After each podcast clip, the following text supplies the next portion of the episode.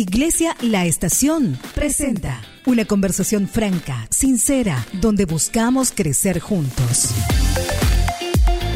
Aquí inicia Vida Positiva con el pastor Miguel Gil. Ven al lugar que Dios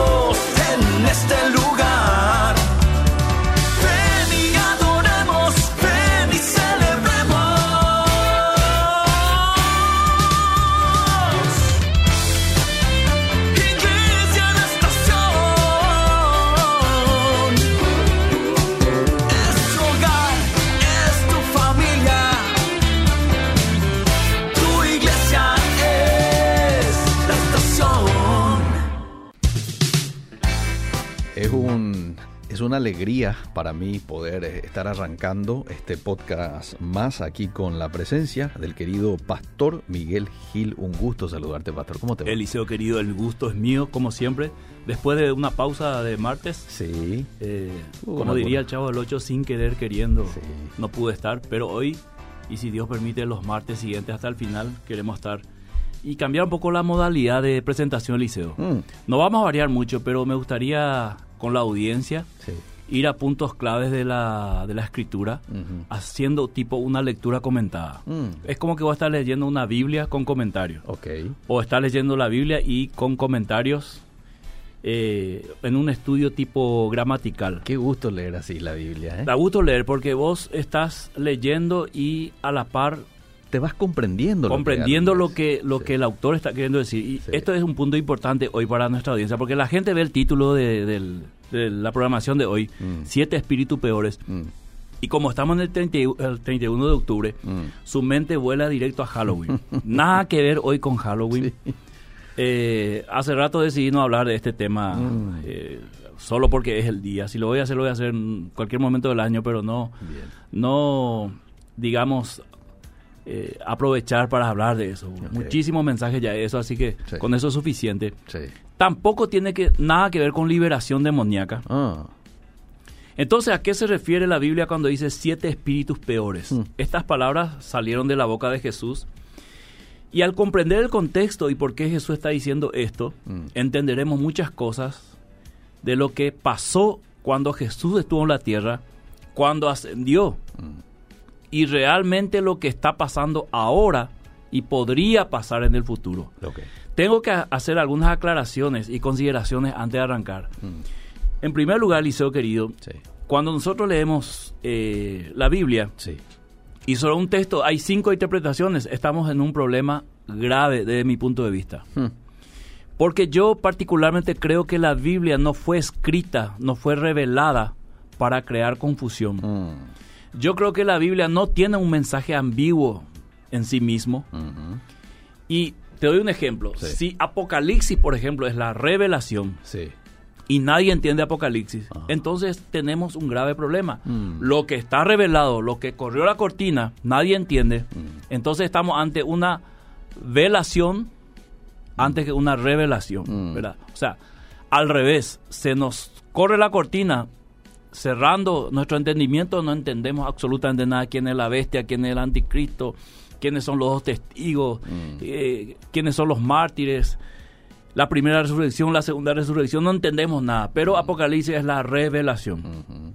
Si nosotros no entendemos lo que Jesús vino a hacer Mm. y qué se estaba dando desde el Antiguo Testamento con la venida de Jesús, entonces se nos va a escapar muchas cosas y cuando llegamos a, ese punto vamos a sentir o vivir tal cual como estamos describiendo, una confusión. Mm. Y esto llamó la atención el último martes que yo estaba aquí. Alguien preguntó, ¿qué significa que el reino de Dios sufre violencia? Mm. Sí. Yo respondí, está grabado, Mm. eso hay que explicar. Tiene que ver con la época en que estaba viviendo, no tiene nada que ver con guerra espiritual ni nada. ¿verdad? Hoy lo voy a explicar un poquito porque justo está en el contexto de lo que yo voy a, a, eh, hablar hoy. Entonces no me refiero a Halloween, Mm, es algo mucho más profundo y poderoso, que es la profecía cumplida en la persona de Jesús. Mm, Cuando yo digo la- las profecías cumplidas en la persona de Jesús, estoy hablando de toda la Biblia, desde Génesis hasta Apocalipsis. ujú, Estoy hablando de la primera venida, estoy hablando de la segunda venida, mm, estoy hablando de cosas que ya acontecieron, de que muchos están esperando todavía que acontezca. mm, Ahí nos vamos al siguiente problema. mm, Si yo tengo la mentalidad del doble cumplimiento en algunos aspectos proféticos, también tengo un problema. ¿verdad? ¿Cuál es el problema? Por, el problema es que aquí ya se cumplió, pero todavía se tiene que cumplir allá.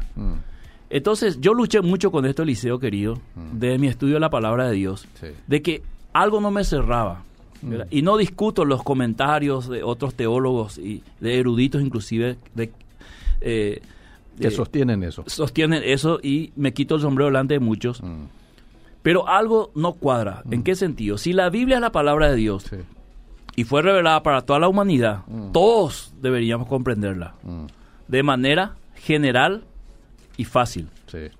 Si esto es un misterio que solamente algunos iluminados lo pueden entender, algo no cuadra con la palabra de Dios.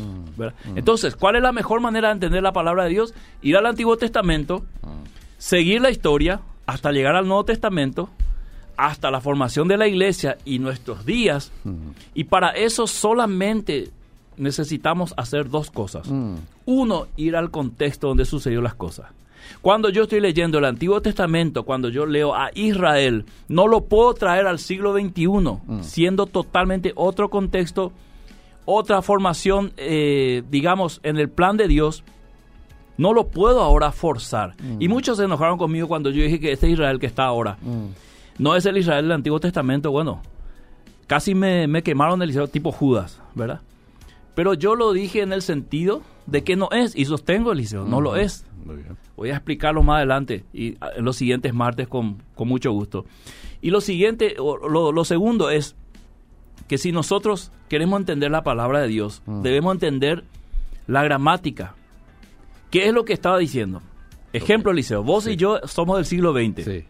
Si yo digo ahora en el siglo XXI, o escribí en el siglo XX, cuando nosotros éramos jóvenes, nosotros tenemos casi la misma edad, Liceo, Estamos sí. cerca de los 40. Bueno, entonces escribo yo una frase Mm, y que la audiencia nos ayude, por ejemplo, eh, escribo una, una frase que era normal en nuestra época escribir. Mm. No me viene nada a la mente, Liceo, vos que sos con la mente más- algo, ver, algo de la ¿qué época del colegio, que era que vos ponías esa frase y todos sabían qué significaba. mm, Escribimos algo así. Nos va a venir una frase enseguida. mm, Eh, entonces, hoy lo leen nuestros jóvenes mm, y no lo saben qué significa esa frase, en qué contexto nosotros decíamos cuando estábamos en el colegio esa frase. ¿Qué tienen que hacer para entenderlo? Venir hasta el siglo XX, venir en, en- en- en el sentido metafórico, y entender por qué se usaba esta frase, para qué, en qué contexto y qué significaba en ese momento, porque eso me va a ayudar a entender hoy a qué se refería, si es algo que ya pasó, algo que continúa o realmente iba- si es algo que va a venir. Entonces muchas cosas nosotros de lo que ya pasó en la época de Jesús estamos queriendo que suceda otra vez.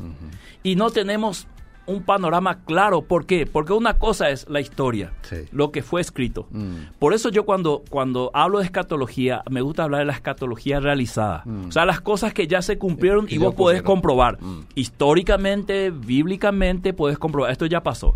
Lo que todavía no pasó, podés jugar, Eliseo, con un montón de especulaciones y nunca vas a acertar. Mm. Entonces, por ejemplo, la profecía escatológica de la venida del Mesías ya se cumplió Mm. en Jesús. Sí. La muerte se cumplió. Sí. La resurrección se cumplió. Entonces, sobre estos hechos está la palabra de Dios, la profecía cumplida y la historia. Entonces, lo que ahora vamos a ver es siete espíritus peores. Muchos dicen, bueno, cuando una persona se libera, Sí. hoy, siglo XXI. Y no se bautiza, no está eh, este, congregado en la iglesia, después vienen siete espíritus peores. Mm. Y el estado postrer del hombre es peor. Sí. Vamos a ver si esto es así Mm. o esto tiene que ver con lo que sucedió en la época de Jesús. Mm. Y también vamos a ver si el reino de Dios sufre violencia y los violentos las arrebatan. ¿Tiene que ver con algo espiritual, de la guerra espiritual de ahora, o tiene que ver con algo en la época de Jesús? Con algo del momento. Claro, una vez que nosotros podemos ver eso, vamos a entender mejor. Entonces, Eliseo querido, te Sí. pido que leas Mateo 12, 43 al 45. Este es nuestro texto clave y después vamos a ver el contexto y vamos a entrar a comentar un poco la palabra de Dios y sacar las enseñanzas que la palabra de Dios nos da, Mm. donde no puede haber nada de discusión, Eliseo, porque está ahí en el texto. Mm. No hay nada que agregar ni quitar. Mm. El espíritu inmundo que vuelve es el título ahí de él. Sí. Cuando el espíritu inmundo sale del hombre, anda por lugares secos, buscando reposo y no lo halla. Entonces, entonces dice, volveré a mi casa de donde salí, y cuando llega, la halla desocupada, barrida, adornada. Entonces va y toma consigo otros siete espíritus peores que él, y entrados moran allí. Y el postrer estado de aquel hombre viene a ser peor que el primero. Te hago una pausa, Eliseo. Sí.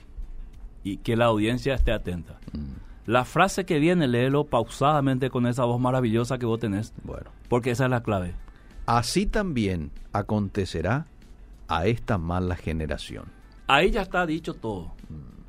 Aquí podíamos cerrar el programa y nos vamos todos a casa. Mm, Jesús está hablando, está poniendo un ejemplo para hablar de lo que viene mm. sobre la generación Del momento. del momento, Sí. de su generación. Sí, sí. También hay que entender que entre Juan el Bautista y, y Jesús eran de la misma generación, meses les separaban. Hay que entender el contexto en el cual viene Jesús a la tierra Mm, y cuál es la misión que trae él y cuál es la misión que tenía Juan antes preparándole el camino. Sí. Una vez que entendemos esto, Eliseo se vuelve mucho más fácil. Entonces vamos a ver el contexto anterior. mm, Mateo capítulo 11, verso 7 en adelante. Hasta, yo te digo hasta dónde. Sí. Mateo 11, 7. 11.7 dice, mientras ellos se iban, ¿quién los discípulos?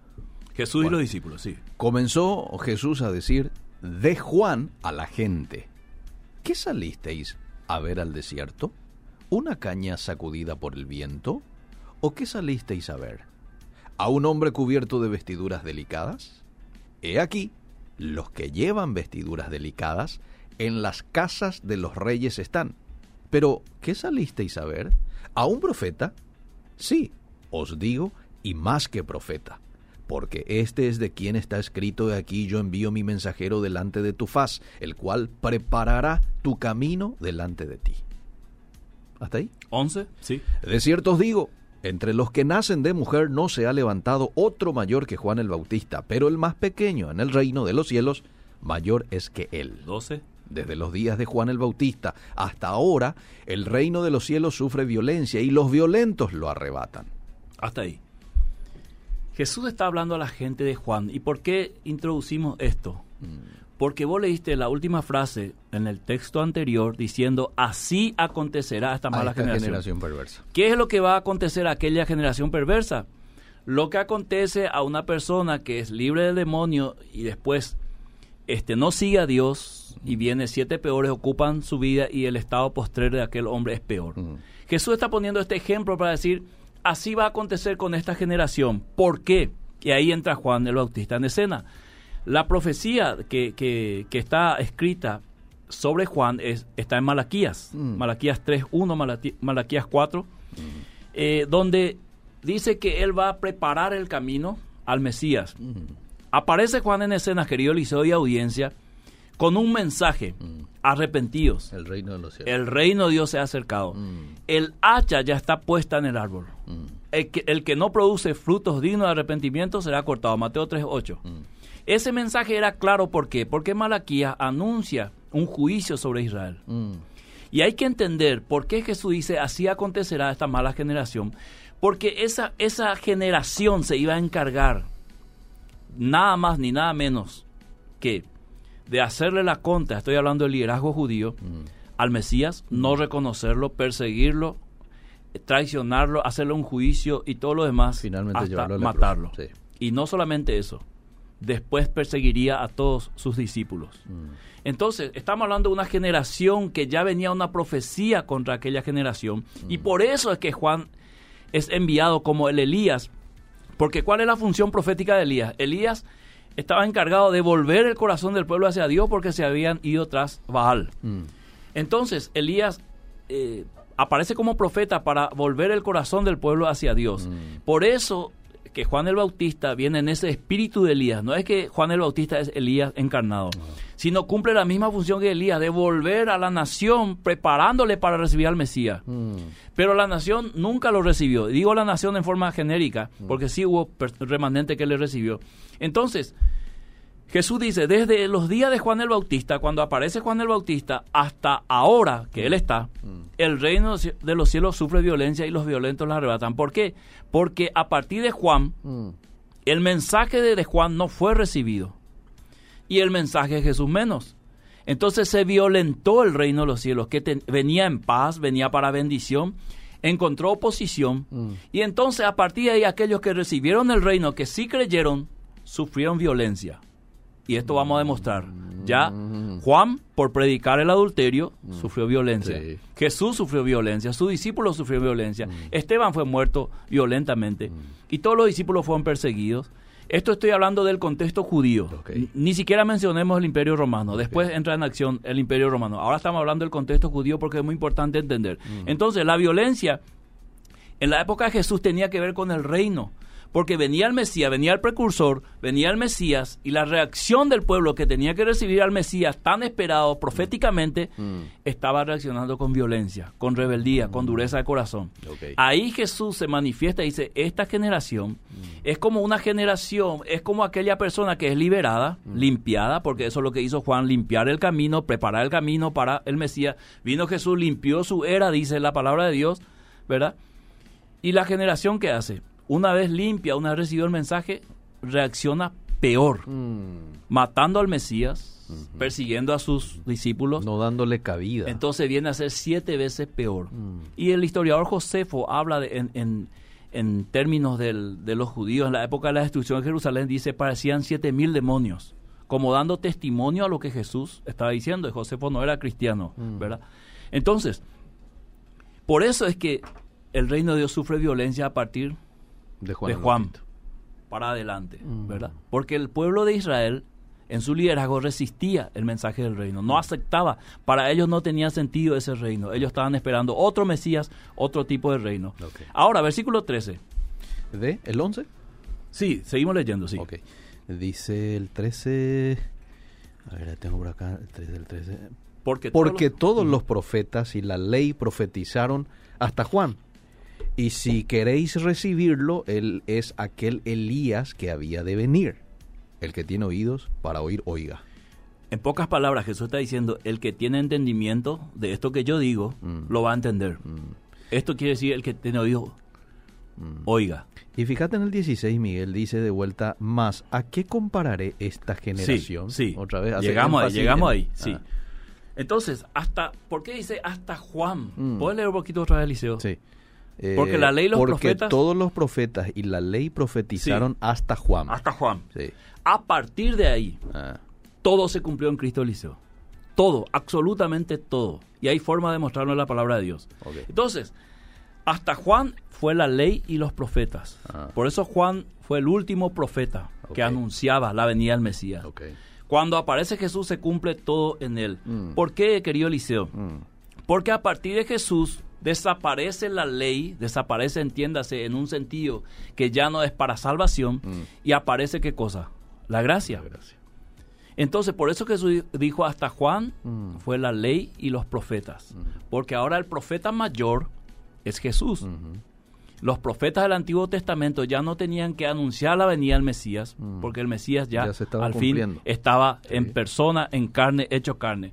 Entonces Jesús, a partir de Jesús se viviría en la gracia, lo que nosotros estamos viviendo hoy. Mm. Entonces Jesús representa la gracia de Dios, el nuevo pacto, por eso la ley era hasta Juan. Y estando Jesús vivo, la ley seguía funcionando. ¿Hasta, ¿Hasta cuándo, Eliseo? hasta que se destruye Jerusalén, desaparece el contexto judío como teocracia, desaparece el sacerdocio, desaparecen los sacrificios, desaparece el templo. ¿Y queda qué cosa? La gracia en acción. Entonces Jesús estaba diciendo esto. Ahora, por eso Jesús cuando está en la cruz, él dice en la última palabra mencionada en la cruz, consumado es. Todas las profecías se cumplen aquí. Hmm. Con su muerte él estaba consumando el, el cambio de pacto, Hmm. el cambio de situación y también Israel pasaba ahora a segundo plano. ¿En qué sentido? Hmm. En que ya no iba a ser una teocracia, ahora la iglesia es la teocracia. Y a partir de ahí la ley pasa a funcionar de otra manera, ya no como funcionaba en el Antiguo Testamento. Esto es muy importante entenderlo para no caer en errores de hacer que hoy pongamos eh, carga sobre los hermanos que ni Jesús puso. Entonces, con la destrucción del templo y la desaparición del sistema judío, entonces queda solo el pacto de la gracia hasta hoy. Ahora, 16. Lo que vos dijiste. Más, ¿a qué compararé esta, esta generación? generación. ¿Te acordás cuando arrancamos? Sí. Así va a pa- pasar con esta generación. Sí. Ahora Jesús dice, antes de haber dicho aquello, si se entiende, Mm. ¿A qué compararé esta generación? Es semejante a los muchachos que se sientan en las plazas y dan voces a sus compañeros, diciendo, os tocamos flauta y no, ba- no bailasteis, os endechamos y no lamentasteis. Porque vino Juan, que ni comía ni bebía, y dicen demonio tiene. Vino el Hijo del Hombre, que come y bebe, y dicen, he aquí un hombre comilón y bebedor de vino, amigos de publicanos y de pecadores. Pero la sabiduría es justificada por sus hijos. ¿Seguí? Entonces comenzó a reconvenir a las ciudades en, los cuales, en las cuales había hecho muchos de sus milagros porque no se habían arrepentido, Atendé esta parte del liceo. Esa ciudad no se arrepintió. diciendo, ay de ti, Corazín, ay de ti, Betsaida, porque si en Tiro y en Sidón se hubieran hecho los milagros que han sido hechos en vosotros, también eh, a que se hubieran, se hubieran arrepentido en silicio y en ceniza. Por tanto os digo que en el día del juicio será más tolerable el castigo para Tiro y para Sidón que para vosotros. Y tú, Capernaún, que eres levantada hasta el cielo, hasta el Hades, serás abatida. Porque si en Sodoma se hubieran hecho los milagros que han sido hechos en ti, habría permanecido hasta el día de hoy. ¿Sigo? Sí. Por tanto, os digo que en el día del juicio será más tolerable el castigo para la tierra de Sodoma que para ti. ¿Te das cuenta, Eliseo, que Jesús está hablando de su generación? ¿Y a cuál juicio se refiere Jesús? El juicio que fue anunciado proféticamente ya en el Antiguo Testamento, para lo cual Juan vino a llamar al arrepentimiento y luego Jesús a establecer el reino de Dios y llamar la- al mismo arrepentimiento diciendo que el reino se ha- había acercado, había llegado, se está refiriendo a la destrucción de Jerusalén. ¿Por qué? Porque Jesús dijo, sobre esta generación vendrá. Y la generación era la gente contemporánea a Jesús. Eso está claro en la Biblia, ¿verdad? El eón. Entonces, Eliseo querido, lo que Jesús está diciendo es que vino Juan a tocar, por eso puso el ejemplo de los que tocaban flauta y no, no, no escucharon. Vino Jesús tampoco. Entonces, esa generación que rechazó es la generación que fue destruida en Jerusalén por el Imperio Romano en el año 70 después de Cristo, 40 años después de la muerte de Jesús. ¿Por qué? Porque esa generación tenía que ser juzgada y Dios tenía que poner fin al templo, que era el lugar donde Él estaba, que era el lugar de adoración. Por eso Jesús anticipa en Juan capítulo 4 a la mujer samaritana, va a venir tiempo mujer, hablando de aquel tiempo, donde la adoración no va a ser acá ni allá, sino va a ser una adoración en espíritu y en verdad, en nuestro corazón, como somos templo de Dios ahora. Y esa clase de adoradores Dios va a buscar. Entonces, esta es la época que eh, esto se cumplió, Eliseo. Nosotros estamos en el cumplimiento de aquella profecía. Aquella profecía del juicio de Dios sobre la nación de Israel, sobre aquella generación, ocurrió en el tiempo del, del- de la destrucción de Jerusalén en el año 70. 40 años después de que Jesús murió. Es decir, que muchos de los que estaban ahí, padres e hijos, estaban vivos todavía y pudieron ver el cumplimiento. ¿Y por qué esta parte es tan importante? Para demostrar que Jesús es el Mesías, porque Él anunció esta destrucción. Él dijo que esa generación iba a ser juzgada. Él habló todo eso y se cumplió al pie de la letra. Y no hay dudas entonces de que Él fue el Mesías. Ahora, Esta predicción de la ira sobre aquella generación, hay puntos interesantes. Hay puntos de semejanza entre la predicación de Jesús y la de Juan, ¿verdad? Mm, Sí. Ambos dieron las más claras indicaciones de la estrecha cercanía de un tiempo de juicio en esa época Mm, que debía venir sobre esa generación existente mm, a causa del rechazo de las amonestaciones y a causa de rechazar la invitación. Por eso la parábola de la gran boda. El- el- la, la nación de Israel fue invitado y rechazaron, rechazaron al Mesías y lo mataron. Entonces, así como Juan el Bautista habló de la ira venidera, así también Jesús habló con claridad y advirtió al pueblo del juicio venidero. La ira venidera, el día de Jehová, el juicio venidero son la misma cosa en ese contexto si leemos los evangelios. Entonces, Jesús dijo que las ciudades en las cuales había hecho muchos milagros y no se habían arrepentido, ellos sufrirían un mayor castigo. Entonces, todo esto apunta a una como una catástrofe que se venía y que llegó en el año 70 con la destrucción de Jerusalén y la desaparición, la expansión de los judíos y la desaparición del templo. Y todo el sistema judío desapareció. El sacerdocio y todo lo que venimos mencionando. Sí. Esto vino sobre aquella generación. Y esto fue el juicio de Dios sobre Israel. Entonces, leemos ahora eh, Mateo 12, 38 al 46, para tenerlo más claro, Eliseo, y después escuchar un poco a nuestra audiencia. ¿Cómo no? 12:38 al 46. Entonces respondieron algunos de los escribas y de los fariseos diciendo, Maestro, deseamos ver de ti señal. Él respondió y les dijo, ¿Atendéis, Eliseo? Sí. Y audiencia. Él respondió y les dijo, la generación mala y adúltera demanda señal. ¿Cómo Jesús llamó a aquella generación? Mala y Mala adúltera. y adúltera. Sí. ¿verdad? Y sobre esa generación es que él estaba profetizando, al igual que Juan, y sobre esa generación vino esa destrucción. Seguimos. Pero señal no le será dada, sino la señal del profeta Jonás. Porque como estuvo Jonás en el vientre del gran pez tres días y tres noches, así estará el Hijo del Hombre en el corazón de la tierra tres días y tres noches. Cosa que ocurrió. Sí. Y esa es la mayor señal de la historia. ok. Por eso le dijo, no va a haber una señal milagrosa. Ajá. El mayor milagro que ustedes van a ver fue lo mismo que sucedió con Jonás. Tres días sobrevivió en el pez y después le expulsó, Mm. ¿verdad? Lo mismo sucedió con Jesús. Los hombres de Nínive se levantarán en el juicio con esta generación y la condenarán, porque ellos se arrepintieron a la predicación de Jonás, y he aquí más que Jonás en este lugar. O sea, aquella gente reconoció a Jonás, eh, sus palabras y se arrepintió, pero esta generación no le estaba reconociendo a Jesús, mucho menos arrepentirse a la predicación de él. La reina del sur se levantará en el juicio con esta generación y la condenará, porque ella vino de los fines de la tierra para oír la sabiduría de Salomón, y he aquí más que Salomón en este lugar. Y ahí lee nuestro texto. Ahí viene nuestro texto Cuando- iniciamos. Cuando el espíritu inmundo sale del hombre, anda por lugares secos buscando reposo y no la halla. Entonces dice, volveré a mi casa de donde salí, y cuando llega, la halla desocupada, barrida, adornada. Entonces va y toma consigo otros siete espíritus peores que él, y entrados moran allí. Y el postrer estado de aquel hombre viene a ser peor que el primero. Así también acontecerá a esta mala generación. Clarito, Liceo, que Jesús estaba hablando de, la- de aquella generación Sí. Y estos siete espíritus peores mostraba como una, un ejemplo de la reacción de ellos a lo que Jesús y Juan el Bautista, especialmente Jesús, estaba haciendo. Y por eso ellos se volvieron mucho más violentos con los discípulos de Jesús, se volvieron mucho más eh, perseguidor de todo lo que tenía que ver con Cristo. O sea, no fue suficiente matarlo o mandarlo matar, sino todo lo que tenía que ver alrededor de Cristo, ellos comenzaron a perseguir.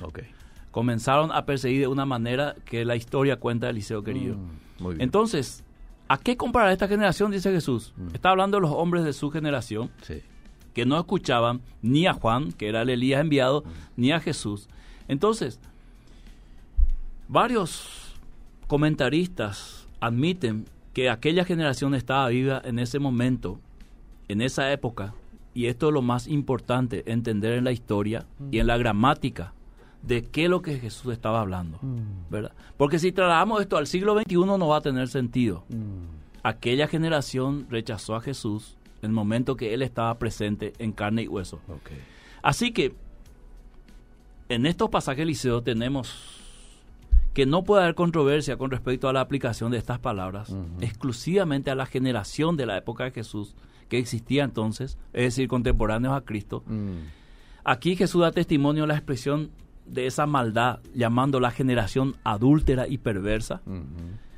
Jesús se acaba de dirigir a esa generación con las mismas palabras que Juan se dirigió, generación de víboras, repitió Jesús. Mm. Jesús declara culpable a esa generación y anticipa el juicio sobre, sobre ellos más que juicio a los paganos como Nínive. Compara a un endemoniado que tenía espíritu inmundo, que se había apartado por un tiempo, pero regresó con mayor fuerza porque la casa fue limpiada y no se aprovechó, no se, digamos, no se honró eso y fue peor el estado. Y, y conociendo la historia, la decadencia de Israel cerca del año 70 fue des- un desastre, Eliseo. Si Mm. leemos la historia, cómo desde el año 66 para adelante, cómo se vino en picada, Mm. ¿verdad? Cómo se fue eh, revolución en revolución Sí. y todo lo que la historia nos dice. Entonces, ya vimos el contexto anterior, Sí. ya vimos el contexto posterior. Ahora entremos en contexto para finalizar, Liceo. Juan fue enviado para preparar el camino a Jesús. Este fue la profecía del Antiguo Testamento. Es decir, los corazones de esa generación para recibir al Mesías, como el segundo Elías, con la misma característica, esto lo profetizó Malaquías. Esto es escatología realizada. Mm. Esto que se anunció ya se cumplió.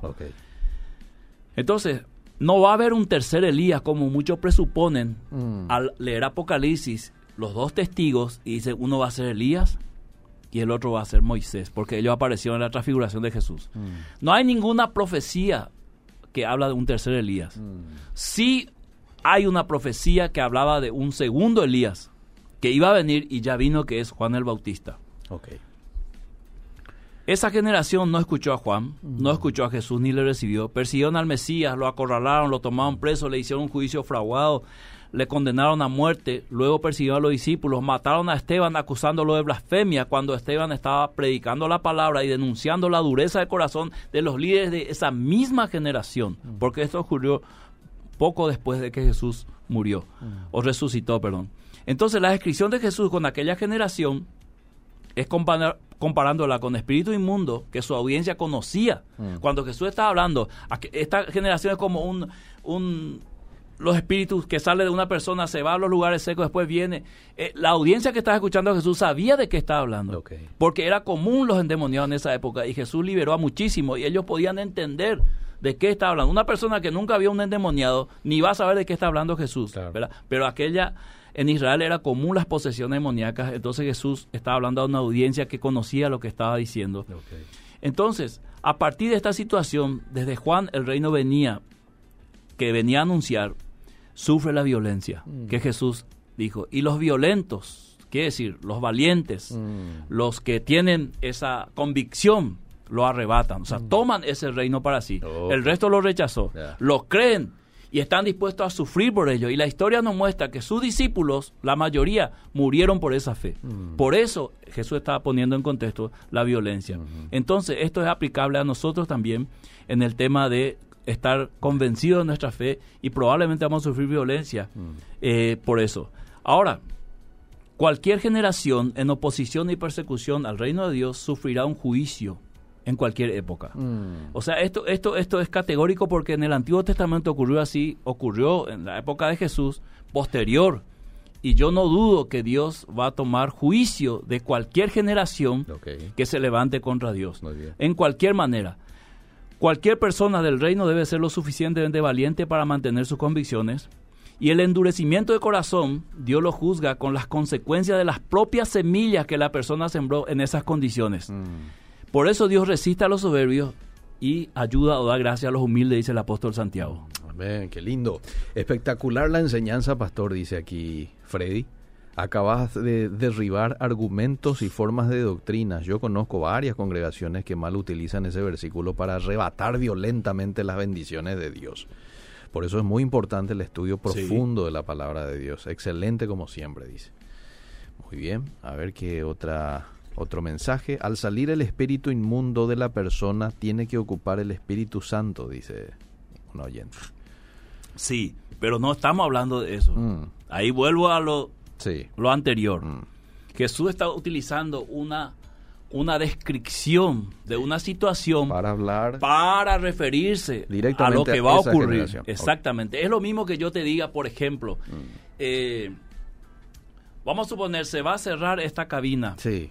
¿Verdad? Sí. Y no se va a trabajar por 15 días. Mm. Y yo te digo, bueno, eh, cuando una cuando un enfermo quiere sanarse, entra en cirugía, descansa un mes y después vuelve con todo. ¿verdad? Sí. Lo que yo te estoy queriendo decir es, así mismo también vamos a cerrar la cabina, vamos a reparar todo, vamos a cambiar todo y volvemos con todo. Entonces, no es el hecho que está sucediendo, sino lo que va a suceder es lo que pesa. En términos más prácticos, ponemos una balanza. Mm. Aquí está el ejemplo Sí. y aquí está lo que se viene. ¿Cuál tiene más peso? Lo que se lo viene. que se viene. Esto es solamente una formulación anticipada para dar una descripción para hacer más fácil el entendimiento. El ejemplo te consume a lo que Claro, se viene, o sea, no, te, te no, dirige. exactamente. Entonces, en un estudio bíblico, en, en la lectura bíblica, que no es tan difícil, Liceo, vos no te podés centrar en el ejemplo. Mm, claro. Voy a predicar el ejemplo. Está bien, es tu decisión. Mm. Pero la lógica bíblica te dice que la enseñanza, el peso mayor está aquí. Es ahí donde vos tenés que apuntar. Por eso es que muchas veces chocamos en nuestra enseñanza aquí de Obedira. Mm. Porque la gente dice, no, pero esto no es así. Yo, yo no estoy apuntando a este ejemplo. Mm. Yo en mi enseñanza bíblica o en mi estudio bíblico apunto a la realidad Mm. de eso. Por eso estoy diciendo que Jesús solamente utilizó al endemoniado o la persona liberada como un ejemplo Como un para ejemplo. lo que venía, sí. Ok.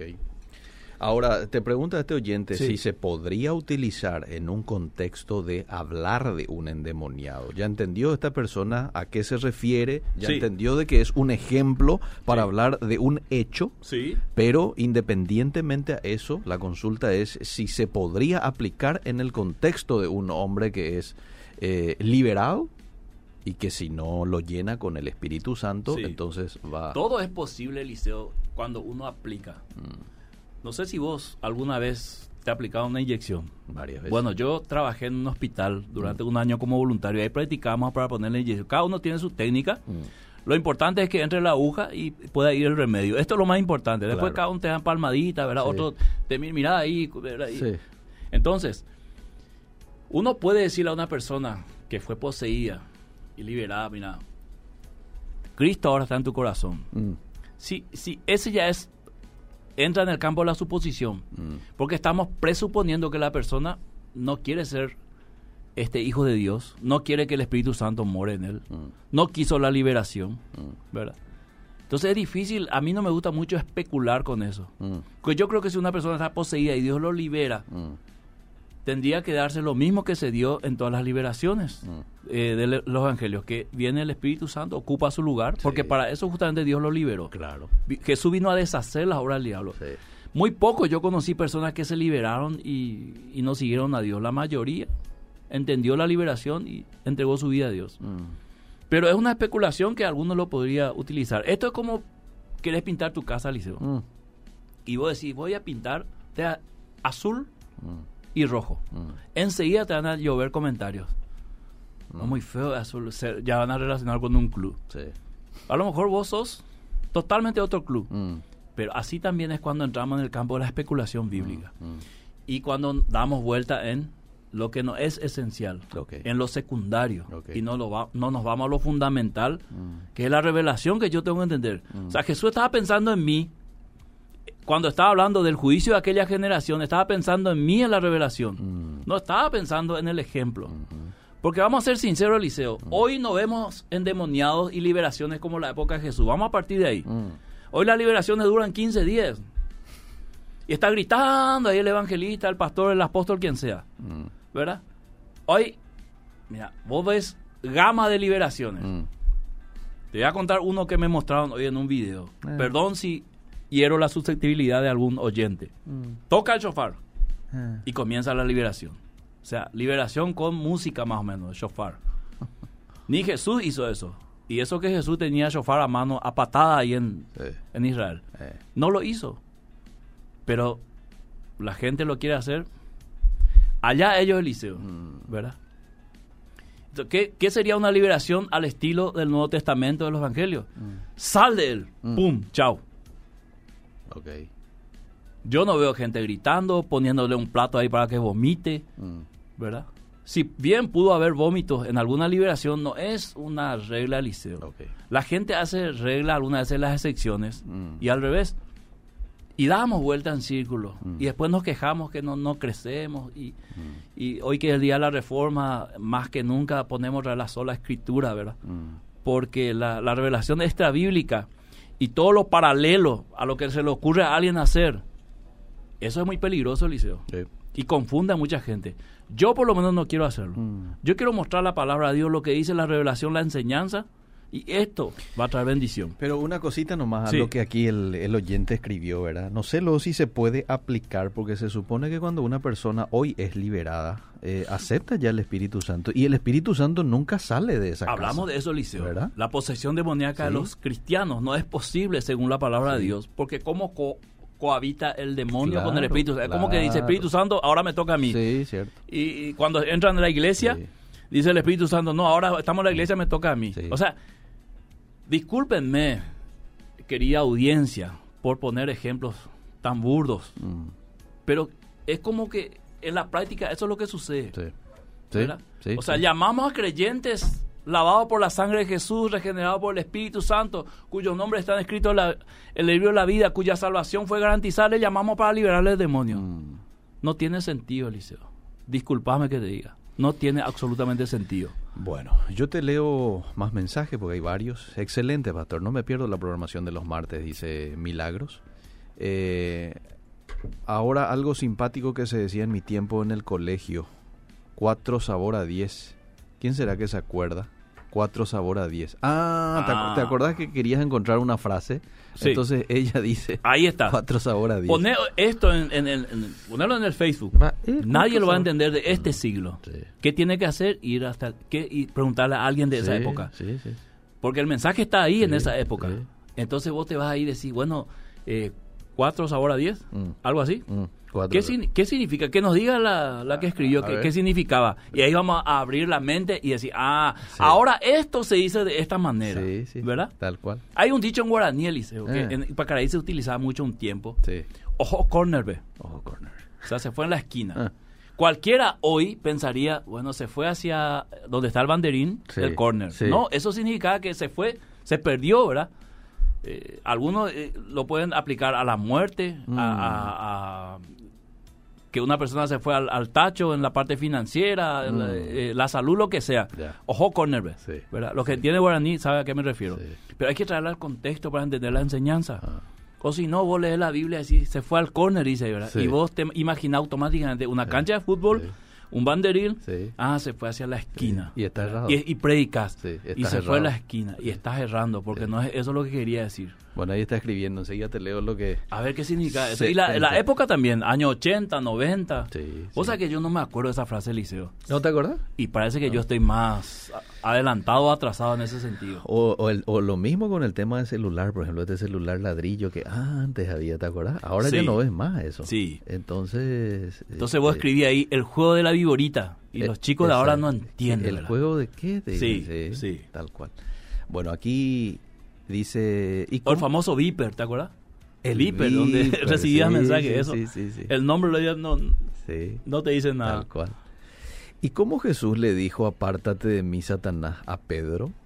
Eso ya lo explicamos varias Sí, veces. Ya lo explicamos. Hasatán, Sí. el opositor, Sí. no necesita ser una persona espiritualmente a quien a este este su mente va directo a Satanás en persona con cola y tridente, ¿verdad? sí, a Lucifer. Eh, a Lucifer, ¿verdad? A Luzbel. No, Jesús estaba diciendo a Pedro, Hasatán, en ese sentido, opositor, adversario, porque Pedro le está diciendo "N- que no te ocurra lo que vos estás profetizando, Ah. o lo que vos estás, lo que vos viniste a cumplir, que no se cumpla. Sí. Entonces, Pedro, vos te estás oponiendo, apártate de mi opositor. opositor. Y ahí aparece la traducción. Pedro le estaba, Satanás. le estaba proponiendo algo que no iba acorde al plan de Dios. Claro, era una oposición al, plan de Dios. Muy bien.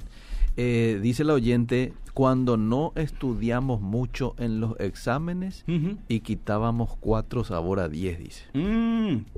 Bueno, Mira qué interesante, Eliseo. Sí. Ahora la- no es aplicable esto por un problema, Lord. sí. Ahora la- la- el, el máximo puntaje en términos de calificaciones es 5. Sí.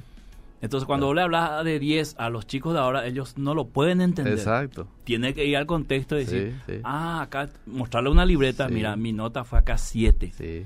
Si ellos ven todos 5 en la libreta de sus padres, va a pensar que sus padres eran, pero el mejor alumno. Pero si van al contexto, van a ver que era un alumno promedio, de mitad, tabla, mitad de tabla, ¿verdad? Así es. Así mismo se entiende la palabra de Dios. Tal cual. No es muy complicado. La escalera era del 1 al 10, dice. Sí. La escalera era 1 al 10. Bueno, estoy muy atento a tu programa. Excelente. Eliseo, y haciendo un paréntesis. Sí. Vos eras de esa época, ¿verdad? Del Yo 1 al era, 10. ¿Y sí. qué tal tus notas, Eliseo? Tus notas. Eh, mira, este, nunca fui un chico 10. ¿verdad? Mm. Yo me mantenía ahí entre 7, 8 a veces, salvo alguna que otra materia que Siempre me gustaba. entras a la liguilla, más o menos, en Sí, términos sí, futbolísticos, sí, Igual que yo, Eliseo. Excepto en historia, que tenía buena nota. Cierto, yo también, yo también. Educación física y También. yo. buenas notas. En recreo también, Eliseo tenía.